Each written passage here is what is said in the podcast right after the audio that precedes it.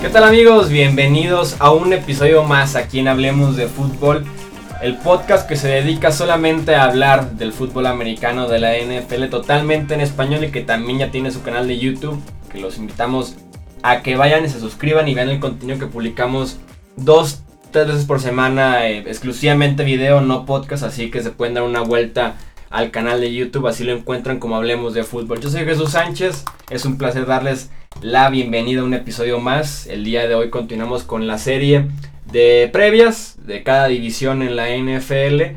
En este episodio tocaremos eh, el oeste de la conferencia americana. Y me acompaña como lo hizo en las pasadas previas mi compañero y amigo Luis Alberto Aguirre. ¿Cómo estás, Luis? ¿Cómo estás? Un placer saludarlos y bueno, pues listos para platicar esto que tanto nos gusta y bueno, seguir con las previas que ahora va a ser un poco pues más fácil platicar porque ya vimos una probadita de lo que es la, la pretemporada y pinta interesante está la, la carrera en la división oeste de la americana. Así es, va a estar, va, va a estar bastante interesante. Lleva ya dos años, tres, siendo yo creo que la mejor división de la americana y probablemente de la NFL. Así que vamos a repasar lo que son esos cuatro equipos. Denver, Kansas City, Los Ángeles, que estoy seguro que más de una vez voy a decir San Diego. y los Oakland Raiders, que también, a ver si no digo Las Vegas en una de esas. Entonces arrancamos con Edgar Gallardo en los controles, con esta previa del oeste de la conferencia americana con los Denver Broncos, que para mí es muy sencillo. Todo se resume hasta dónde pueden llegar con la posición de coreback, ¿no? Sí, y, lamentablemente es triste porque es uno de los equipos, probablemente es el equipo más talentoso de la NFL sin tener un coreback, ¿no? Un coreback de respeto. Vas con Trevor Simeon, jugador de tercer año, con una temporada en el hombro, eh, propenso a las lesiones. Tienes a Paxton Lynch que no ha dado el ancho. Eh, y es preocupante porque Trevor Simeon eh, creo que ya llegó a su tope. O sea, no ha demostrado nada nuevo en la, en la pretemporada. Salvo que por ahí eh, McCoy, el coordinador ofensivo, esté preparando algo, algo especial. Pero definitivamente creo que ha llegado a, a su límite. Y aún así le está alcanzando para superar a Paxton Lynch. Yo creo que eso es lo más preocupante cuando es un equipo que te tomó en primera ronda. Y además subió posiciones para agarrarte y, y te estaban considerando el hombre del futuro en la posición de coreback es muy, muy, muy preocupante lo que está pasando en Denver. Y lamentable por los aficionados, porque tienen una defensiva de campeonato. Sí, es una competencia en la que uno esperaría cualquiera de los dos, pero que gane por mucho, que realmente destaque uno. Y Simeon, como bien dices, es poco espectacular, es cumplidor, un titular decente, que sí puede ser suplente, buen tiempo en la NFL, pero titular bueno y hasta ahí. Y Paxton Lynch, que es talentoso y con mucho potencial, pero que el potencial está guardado, que sigue sin salir, que no se ha desarrollado como esperaban. Y si dicen, es su segundo offseason ya con el equipo de los Broncos, a este paso va a estar listo para 2020, 2025, no sé, porque de verdad no sé de cuándo se desarrolla en lecturas, en mecánica, en los pies, sí se ve muy lento el desarrollo de Paxton Lynch. Y si te la juegas con Simian, un coreback decente te va a dar un récord decente, es un 7-9-1-8-8. Puede que no aspires a mucho más con Trevor Simeon en la posición, por más que la defensiva es muy buena, que el receptores son también muy buenos, entonces hasta ahí llegan los Broncos, se podría decir con Simeon, ¿no? Mira, el año pasado, analizando los números de, de, de, jugadores novatos, quitando a lo mejor a, a Ben Roethlisberger en su, en su año de novato, hay, hay muchos casos de, que los números son muy similares. O sea, realmente no tuvo una muy mala, no tuvo una mala temporada Trevor Simeon. Ganaron nueve juegos los Broncos, no, no, no, no tuvieron una, una, temporada perdedora. Y tuvieron una pésima línea ofensiva, no tuvieron ataque terrestre. Entonces, pudiera pensarse que con un poquito de balance eh, en el juego para quitarle presión a Simeon, podría ayudarte a ganar a lo mejor un par de juegos más. ¿No? Y más con esa defensiva. Entonces, si lo conviertes en un game manager, si tienes un buen ataque terrestre, si la línea ofensiva mejora, probablemente pues estamos hablando de un 9-7, 10-6 pero no es un quarterback que ganar el Super Bowl, a menos de que la defensiva se eche el equipo al hombro como pasó hace dos años y, y puedan hacerlo, pero no es lo, no es lo, lo, lo, lo, que se espera de los Broncos. Sí, y aunque Manning también estaba muy disminuido, sí te ofrecía algo que no te ofrece Trevor Simeon, que era el líder de, de fuera del campo, eran las intangibles, la lectura previa de la jugada, los cambios en la línea, todo eso te lo ofrecía que Simeon obviamente no te lo da. Como bien dices, la línea ofensiva por lo menos mejoró bastante este offseason. Estamos hablando de tres titulares nuevos, que es Ronald Leary y Menelik Watson en la agencia libre, con Garrett Bowles en la primera sección del draft para los Broncos.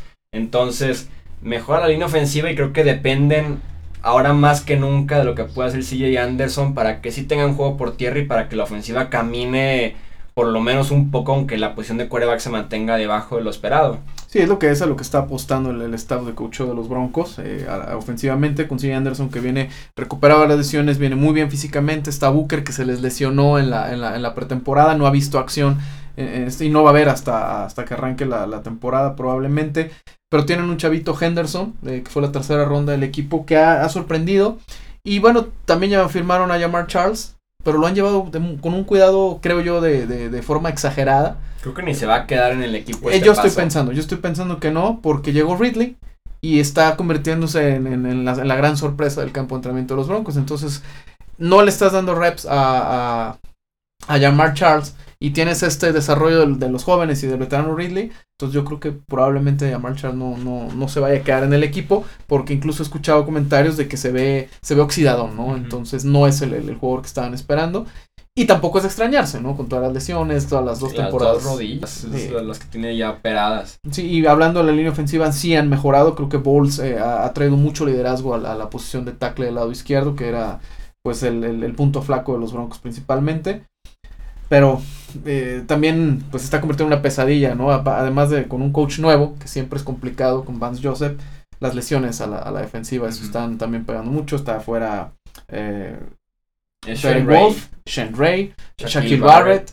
Entonces, de Marcus recién retirado, que también contaban con él la temporada pasada, porque si es una muy buena defensiva y que probablemente va a ser top 5, pero sí deben estar sonando sobre todo en los frontales. Hablamos de los pass rushers de Derek Wolf, porque la secundaria está intacta y sigue siendo yo creo que la mejor de la NFL junto a la de los Seahawks. Entonces, la secundaria cumple, pero sí requieren que estén sanos y una temporada a nivel defensivo del año de Von Miller, yo creo. Deben de llegar 15, 16 capturas de Von Miller para que esa defensiva realmente se eche el equipo al hombro y los lleve hasta los playoffs como lo hicieron en 2015. El año pasado no podían parar la carrera y eso fue complicado. Entonces llegó eh, Petco este año, entonces a ver si, si hace un, poquito de diferencia, pero si no están sanos, pues también le va a pegar al, al, equipo de los Broncos. Y a ver cómo les va también con el nuevo coordinador de, defensivo, porque se fue Wade Phillips, se les fue Gary Kubiak, entonces es una es, una revolución en Denver, pero es como la tercera temporada o cuarta temporada en, es la tercera temporada en los últimos cuatro años con nuevo staff de cocheo.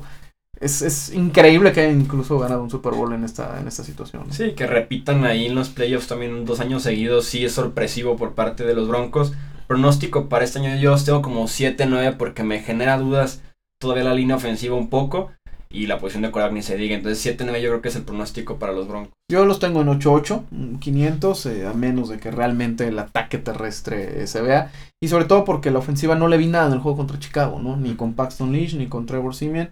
Entonces creo que es más de lo mismo, ¿no? Avanzan, avanzan, avanzan, avanzan, pero dentro de la zona roja no tienen productividad. Entonces yo también creo un 8-8. Muy bien.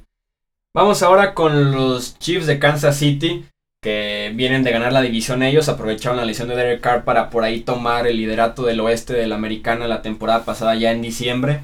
Da la impresión de que sus movimientos, a pesar de que vienen de ser los actuales campeones de esta división, son pensando ya en el futuro. Dejan ir a Jamal Charles, dejan ir a Jeremy Macklin, a Don Terry Poe, que eran sus pilares en la ofensiva y en la defensiva. Llega Pat Mahomes, un quarterback que no estabas buscando realmente quarterback, pero lo tomaste en la primera ronda, subiste muchísimo por él, entonces me da esa sensación de Kansas City está diciendo, creo que ya pasó esta ventana de realmente aspirar a algo, porque siempre llega a divisional de playoffs y pierde en contra de Inglaterra, en contra de Pittsburgh, entonces creo que ya pasó esta ventana de Kansas City y se viene una semi-reconstrucción, no de quedar 3-13, 2-14, pero ya dejar los playoffs durante unos 2-3 años y que llegue este nuevo régimen en la posición de quarterback con Pat Mahomes y que se renueve un poquito también la defensiva que también se está haciendo muy vieja.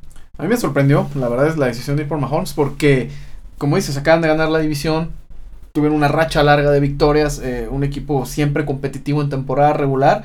Yo creo que el problema no es la posición de quarterback, digo, yo creo que la posición, el problema para mí es, es, es en la posición del staff de coacheo, ¿no? Yo creo que mientras sigan con Andy Reid, eh, los, los, los, los, Chiefs no van a dar ese, ese siguiente paso, ¿no? Porque ya lo han demostrado varios años y no veo que vaya a, ocurrir de, de, manera diferente en el futuro cercano, pero sí es sorpresivo que de alguna manera aventaron la toalla y dijeron, pues esta temporada, pues ya, ¿no? Digo. se acabó, se acabó la ventana, es lo que me sorprende también, pero sí, como bien dices, Reed es un entrenador que siempre durante el juego te empieza a perder los partidos porque pidió mal el tiempo fuera, porque los lo que reta siempre es muy malo, la decisión que toma en un cuarto y gol, algo así. sí, sí queda de ver bastante Andy Reid, entonces creo que sí viene del staff de entrenadores. Y creo que les faltó rodear un poquito mejor a Alex Smith. Si realmente querían sacar el potencial máximo de Alex Smith, que no es tan alto, pero sí mejor. En lugar de traerle competencia en quarterback, traerle un buen receptor. Ya, ya, tienes a Travis Kelsey, traerle un buen juego por tierra. Y no, prefirieron ya pensar en el futuro, que es extraño, como bien decimos, pero aún así en la defensiva tienen buenos nombres. Está todavía Justin Houston, está todavía Marcus Peters, el esquinero. Entonces, puede que sí den pelea en el costado defensivo y sea incómodo ganar a los Chiefs pero la ofensiva no veo quién, además de Travis Kelsey y de Tyreek Hill, que es como la bomba de la NFL la temporada pasada, puedan realmente anotar de manera constante y llegar a 20, 25 puntos, 30 puntos cada domingo. Y por eso yo los veo como un equipo que se queda fuera de los playoffs.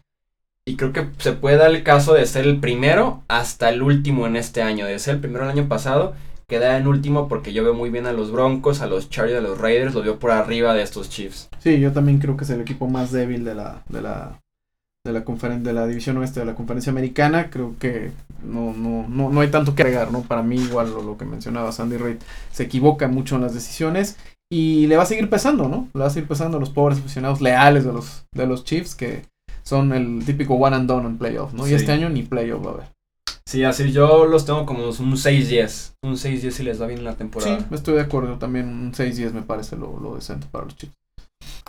Pasamos ahora con los Chargers en este 2017 por primera vez, más bien en su primera temporada oficialmente ya en Los Ángeles.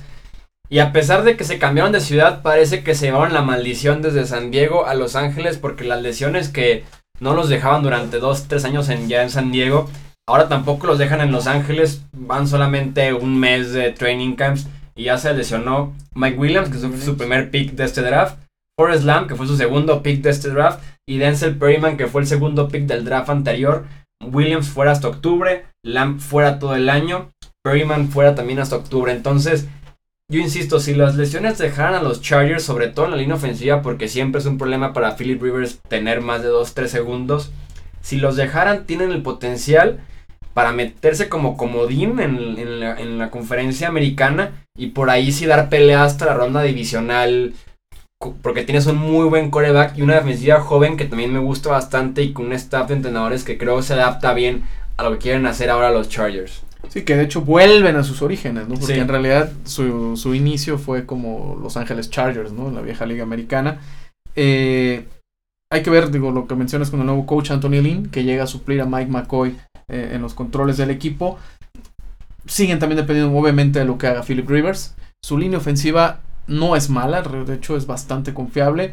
Eh, lo que mencionas, ¿no? La mala suerte, también las malas decisiones de, de, de, de Philip Rivers han afectado en, los momentos claves de los partidos, pero es un equipo de muchísimo potencial. es un equipo que, bien lo mencionas, le puede dar un, un susto a cualquiera y tranquilamente puede pelear en, en, la cima del oeste. A lo mejor no a los Raiders, pero sí a, quedar incluso encima de Denver o de, Kansas City. Sí, creo que tiene ese potencial para con una muy buena defensiva que creo que sí la tienen actualmente. Sobre todo en la posición de pass rusher que tienen a Joey Bosa, que es, brutal Joey Bosa. Y del otro lado tienen a Melvin Ingram. Y en cornerback tienes a Jason Bird, que también es muy bueno, y a Casey Hayward, que también es del top 10 en la liga. Entonces tienes una buena defensiva para presionar y para cubrir, que es ahora sí que los principios básicos de, la NFL de hoy en día. Y creo que sí la ofensiva por lo menos tiene que cumplir y sí tiene los nombres para poder hacerlo. Con Philip Rivers, en receptor regresa Keenan Allen, tiene a Tyrell Williams, que fue de los receptores más efectivos yendo largo la temporada pasada. Hunter Henry y Antonio Gates son una muy buena pareja de las cerradas. Entonces, tienen los nombres para poder aspirar, como bien dices, a los playoffs, para dar pelea en esa división. Mi problema es que viste el primer partido de pretemporada, el estadio que es el Stop Hop Center del LA Galaxy de la MLS son 30 mil personas. O sea, es íntimo, de verdad es algo muy chiquito y no va a pesar el poder jugar en casa si de por sí no pesaba porque en San Diego iba 80% fans rivales y 20% de, San, de los Chargers. Creo que tampoco tienen ese home field advantage actualmente ahí en Los Ángeles con ese estadio. Creo que podría ser un problema, pero a pesar de eso, me gustan los Chargers bastante, bastante esta temporada, pero sí tengo ese problema con las lesiones y con el nuevo estadio. Sí, puede ser. Digo, lo que mencionas ahorita de Joe Bosa es increíble. No tiene los números similares a los que tuvo Von Miller en su año de novato. Sí. Pero perdiéndose cuatro partidos. O sea, te habla de lo brutal que es este tipo y que realmente va a llegar todavía muy, en mucho mejor condición, porque siempre el año de novato eh, es complicado y más la situación que él vivió ahora con una pretemporada completa, aprendiendo los, el, esquema, todo, yo creo que va a ser eh, uno de los candidatos a defensivo del año, sin duda alguna, Yubosa. Y lo que mencionas del estadio, sí, o sea, 35 mil personas creo que es lo máximo que va a tener el, el Stop Hub Center pues no es nada, ¿no? Realmente difícilmente va a pesar el, terreno de juego como, como ocurre en un estadio de los de 65 mil personas. Y sí, yo creo que los cargadores, bueno, los, bueno, sí son cargadores, iba a decir de San Diego, me traicionó antes el subconsciente. Sí, yo creo que Los Ángeles eh, van a tener esa, esa, pequeña adaptación de inicio, pero bueno, eh, como bien mencionas, es un equipo que yo lo veo 9-7 probablemente de, récord. Yo creo que sí van a alcanzar un récord ganador. Sí, las lesiones no lo siguen golpeando, ¿no? Anthony Lynn me parece un, tipo que con un muy buen liderazgo y va a hacer cosas eh, interesantes con el equipo de los Chargers. Y creo que Philip Rivers te da dos, tres temporadas más. Entonces, sí me gustan los, cargadores para, para, una sorpresilla por ahí. Sí, yo igual los veo 9-7 a los Chargers, segundos de la división, creo que casi seguro. Si los Broncos no dicen lo contrario. Y en comodín sí tienen que dar ese último empujón porque con 9-7 no sé si les alcanza, tal vez con 10-6 sí sea suficiente, pero entonces podemos esperar, creo yo, un, con los Chargers un equipo que compite cada domingo, eso sí va a ser claro, va a competir, pero puede que al final le falte el empujón para poder ganar partidos cerrados. Nunca son un plan, definitivamente. no. nunca son un plan, pero como dices, ahora jugando muchos partidos que no van a aparecer el local, sí puede ser complicado. Vamos ahora con los Raiders de Oakland que su línea ofensiva, que creo que fue lo mejor que tuvieron la temporada pasada, no repite este año. Donald Penn sigue sin reportar que fue el tackle izquierdo. Menelik Watson se fue a Denver, que era el tackle derecho. Entonces creo que es vital la protección que le puedan dar a Derek Carr. Ya vimos que cuando se lesionó el equipo se vino abajo. Entonces mantener derecho, mantenerlo parado a Derek Carr ahí en la, en la bolsa de, protección.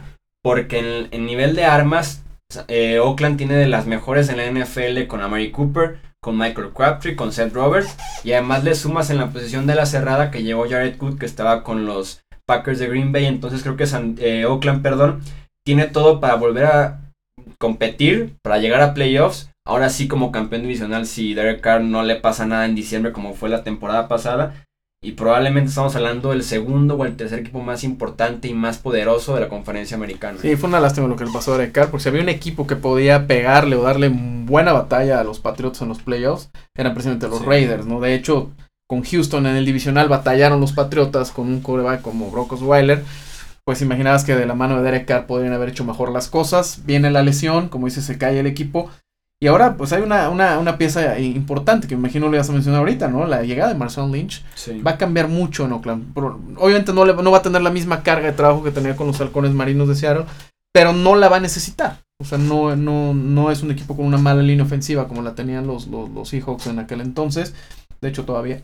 Pero yo creo que yo creo que va a ser un tipo que con que lees la pelota entre 8 y 12 veces por partido o en zona de definición, te va a hacer una gran diferencia para, para el equipo de Oakland. Eh, yo creo que Derek Carr viene con todas las, ganas de revancha y definitivamente se tienen que llevar la división. Sería decepcionante para mí si no se la llevan. Eh, no es que les esté echando porras, pero definitivamente tienen el potencial. Por ahí no soy muy fan de Jack del Río. Suele a veces tomar decisiones un poco eh, el coach, por supuesto, de Oakland. Pero tienen todo para ganar la división, tienen todo para pelearle a los Patriotas el, título de la FC. Y verlos en México va a ser muy espectacular. Sí, no, sobre todo con Lynch, como bien dices, es guardarlo. No creo que su, su potencial o su impacto es en diciembre y en enero, cuando realmente importe los partidos, cuando realmente estén en la línea. Creo que es cuando ahora sí podemos ver a Lynch bastante, porque sin temporada regular comparto, como bien dices, son 10 acarreos máximo para irlo cuidando. Viene de un año de retiro. Entonces, cuidarlo bastante. Me preocuparía solamente los esquineros de Oakland. Creo que no son lo suficientemente talentosos y un grupo tan profundo como para poder cubrir tanto arsenal que tiene Pittsburgh o que tiene Nueva Inglaterra. Entonces creo que ese podría ser un poco el problema de Oakland. Pero fuera de ello los veo como campeones de la división con un récord de 11-5.